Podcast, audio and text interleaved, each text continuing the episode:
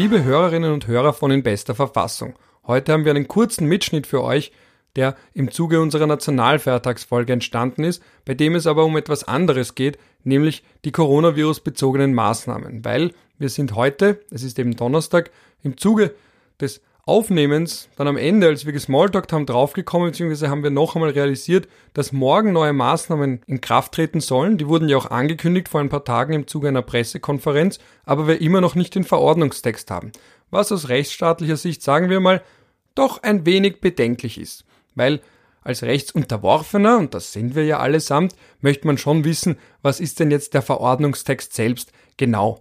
Und jetzt haben wir uns gedacht, um zeitlich am Ball zu bleiben. Wir wissen ja alle, Mediendynamik, überhaupt allgemeine politische Dynamik, das geht alles Schlag auf Schlag. Da haben wir uns eben gedacht, wir veröffentlichen diesen Teil schon vorab und die Folge zum Nationalfeiertag selbst, die kommt dann eben am Sonntag, also voraussichtlich am Sonntag, jedenfalls rechtzeitig, damit ihr sie zum Nationalfeiertag selbst dann auch genießen könnt. Aber wie gesagt, in diesem Auszug jetzt, der vorab schon rauskommt, geht es nicht um Nationalfeiertag, nicht um Flaggen, nicht um Neutralität, sondern eben die rechtsstaatlichen Probleme, wenn wir zwar Pressekonferenzen haben, aber nicht die damit zusammenhängenden Verordnungen. Und an dieser Stelle sei nicht unerwähnt, dass mittlerweile das Inkrafttreten der Verordnung auf 24.10. verschoben wurde, also eben Samstag, und die Präventionskonzepte, die gelten dann ab 31. Oktober. Aber das grundsätzliche Problem, das zwar bekannt gemacht wird, aber eben nicht simultan oder zumindest knapp danach auch die entsprechende Verordnung kommt,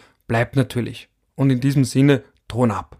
Und jetzt ist eben die Frage, ob wir noch zum Abschluss vielleicht ein bisschen sprechen wollen über das Coronavirus und die Maßnahmen, weil wir nicht ganz wissen, es ist heute eben Donnerstag und wir wissen nicht ganz, was konkret jetzt morgen gelten wird, oder? Ist die Verordnung ich schau, schon ich, da? Ich, ich schaue mal geschwind nach, ob die Verordnung schon da ist. Ich glaube es ja persönlich nicht, obwohl der Herr Gesundheitsminister auf Twitter ja nicht immer sehr gut zu sprechen ist, wenn man darauf aufmerksam macht. Ähm, aber ich glaube, die werden noch bis heute in die Nacht brauchen, wenn sie es wieder mal zwei, drei Stunden vorher schaffen. Nein, das letzte, was kundgemacht worden ist, laut dem Bundesgesetzblatt Bot, den äh, äh, der Paul Eberstaller gemacht hat, ein wunderbares Ding. Dann ist das letzte kundgemachte Teil im Bundesgesetzblatt 2 die äh, Verordnung zur, über mittelgroße Feuerungsanlagen im Bergbau, aber äh, die Änderung der Covid-19-Maßnahmenverordnung, wie sie ja jetzt mittlerweile heißt, ist noch nicht da. Nein.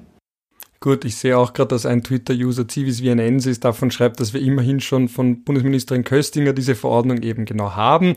Und dann schreibt auch der Maxl Werner, ob er sich dieses Jahr auf Twitter als erstes Semester für ein mögliches Jus-Studium anrechnen lassen darf. Ich glaube nicht. Man ist bei den Anrechnungen relativ streng, aber es stimmt. Und ich muss auch selbst sagen, ich habe sehr viel über Recht, Verfassungsverwaltungsrecht selbst gelernt im Zuge dieser Krise. Und natürlich wenn man jetzt weiß, dass da morgen was in Kraft tritt, man hat natürlich Ankündigungen, man hat auch, vor allem der OF hat da zum Beispiel sehr schöne Übersichtsgrafiken erstellt, dass man ungefähr weiß, was kommt, aber ganz genau wissen wir es immer noch nicht. Was ja. natürlich, wenn man jetzt denkt, das ist jetzt gerade 18.45 Uhr, ist das natürlich vor allem für die Rechtsunterworfenen, wenn man jetzt denkt an Gastronomiebetriebe und so weiter und so fort, ist das natürlich ein Wahnsinn. Es ist ein demokratiepolitischer Zustand und ehrlich gesagt da wirklich eine Schweinerei. Und dass die das jetzt nach Monaten immer noch nicht zusammenbringen, ist, also ich, ich, ich könnte, ich koche wirklich. Also wie viele Verordnungen werden zwei bis drei Stunden vorher kundgemacht? Am Montag schicken sie es den schwarzen Bundesländern, damit die ihren Sanctus dazu geben. Und äh, da schafft man es nicht, eine kurze, paartägige äh, Begutachtung zu machen. Nein. Das letzte Mal, was wir Begutachtung gemacht haben, eh wurscht, hat eh keiner reingeschaut, was geschrieben worden ist. Es ist wirklich ein Kas nach dem anderen. In einem normalen Land wären da schon längst Leute zurückgetreten. Bei uns rangieren diese Menschen äh, als die beliebtesten Politiker der Republik ja, die Leute müssen es selber wissen, aber wer nach sieben Monaten noch immer keine Verordnung schreiben äh, kann, sollte vielleicht langsam einmal äh, über seine Berufswünsche nachdenken. Meine Meinung. Ich frage mich da in dem Zusammenhang dann natürlich auch immer, wie das ist, wenn man jetzt Beamter ist in der Logistik oder eben in sonstiger Form involviert ist und dann quasi, weil anscheinend eine Angst da ist vor Leaks, wenn man zu früh etwas schon hat, weil im Idealfall hätte man eine Pressekonferenz, wo man etwas verkündet, was schon fertig ist. Und anscheinend ist aber so, dass man dann selbst als Beamter in den Ministerien, im Gesundheitsministerium schauen darf, zuschauen darf bei der Pressekonferenz und weiß, okay, ich habe jetzt ein paar Tage Zeit, das was da angekündigt wird, in allgemeinverständlicher oder in bemüht allgemeinverständlicher Sprache in Rechtssprache zu übersetzen und in einer Form im Idealfall noch, die nicht dann irgendwie aufgehoben wird durch den Verfassungsgerichtshof. Eh, also das stelle ich mir sehr unangenehm vor. Wahnsinn. Wir schreiben Verordnungen auf Grundlage von Pressekonferenzen und das ist ja auch das, was der VfGH bemängelt hat bei seiner äh, ähm, Aufhebung oder Erklärung, dass das gesetzwidrig war, rückwirkend. Äh, das kann es ja nicht sein, dass das Einzige, was dann in einem Akt drinnen ist, ist die Pressekonferenz oder das Aviso für die Pressekonferenz. What the fuck, ehrlich. Also so sollte man in keinem Rechtsstaat irgendwie Verordnungen oder Gesetze schreiben. Und das ist ja auch schon wieder ein Problem, wenn ich Angst habe vor, vor Leaks, dann muss ich halt einfach einen transparenten Gesetzgebungsprozess machen oder Verordnungsgebung in dem Fall. Dann mache ich halt eine Pressekonferenz und sage, ja, wir haben, wir haben ein Problem, wir haben steigende Fälle, unser Ziel ist es, das, das oder das zu machen, aber das kann man ja nicht. Man muss sich ja hinstellen und schon genau sagen, wir machen das, das und das. Dann kommen sie hinterher wieder drauf, da kündigt man groß an, es werden jetzt private Treffen verboten, dann kommen sie drauf, dass sie ins Gesetz eingeschrieben haben, dass das eh nicht geht, obwohl es man ins Gesetz das durchaus auch reinschreiben hätte können, wie wir beim letzten Mal schon oder vorletzten Mal schon besprochen haben, hat man nicht getan. Jetzt habe ich natürlich in dieser kurzen Zeit kaum eine Möglichkeit, das Gesetz so schnell zu ändern. Jetzt muss ich eine Verordnung machen auf Grundlage von einem Gesetz, das das nicht hergibt. Und dann kommt man ein paar Tage später drauf und sagt, ja, ja, private Treffen, ja, wir verbieten private Treffen, aber nicht in privaten Räumen, sondern in Gasthäusern. Was ist das wieder für eine Aussage? Das ist einfach dumm.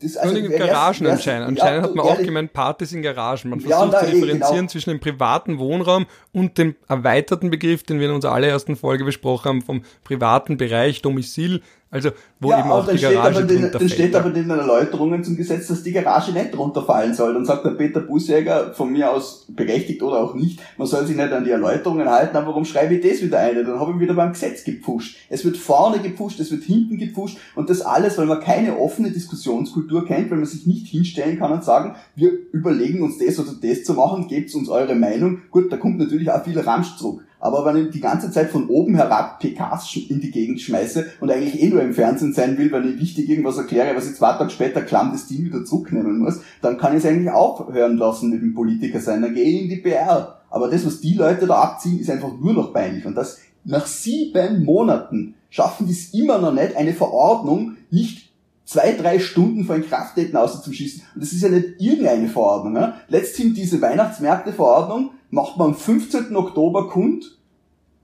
zwei Stunden 52, bevor sie in Kraft tritt, dann kommt, hat der Herr Gesundheitsminister nichts Besseres zu tun, als auf Twitter blöd daher zu rotzen, nichts für ungut, so, nur wann kommen denn die Weihnachtsmärkte, die brauchen, kommen doch noch nicht jetzt, die kommen am 13. November. Ja eh, aber was ist in der Verordnung drinnen? Eine vier Wochen Frist für die Behörde, um zu entscheiden, ob ich einen Weihnachtsmarkt zulasse wann da fängt die äh, vier Wochen Frist zum Laufen einen Tag später. Und dann haben die Leute, die einen Weihnachtsmarkt anmelden, eigentlich nur einen Tag Zeit, damit sie dann sicher am 13. November das Ergebnis haben. Nicht davon zu sprechen, dass für Sportgroßveranstaltungen der Schaß noch am selben Tag in Kraft getreten ist, also zwei Stunden 52 Minuten äh, danach. Aber offensichtlich hat man das auch wieder nicht zusammengebracht. Und das ist offensichtlich, was man hinterher gehört hat, wieder Tage, Wochen lang irgendwo gelegen zur Koordination und ein, der Herr Bundesminister hat es nicht zusammengebracht, einfach mal drüber zu reden. Weil das muss man auch wissen. Okay, Koordination ist schön und gut, auch in einer Regierung, auch mit den Bundesländern auch wichtig. Aber am Ende ist er der Minister, er ist die monokratische Behörde, er ist die Gesundheitsbehörde dritter Instanz.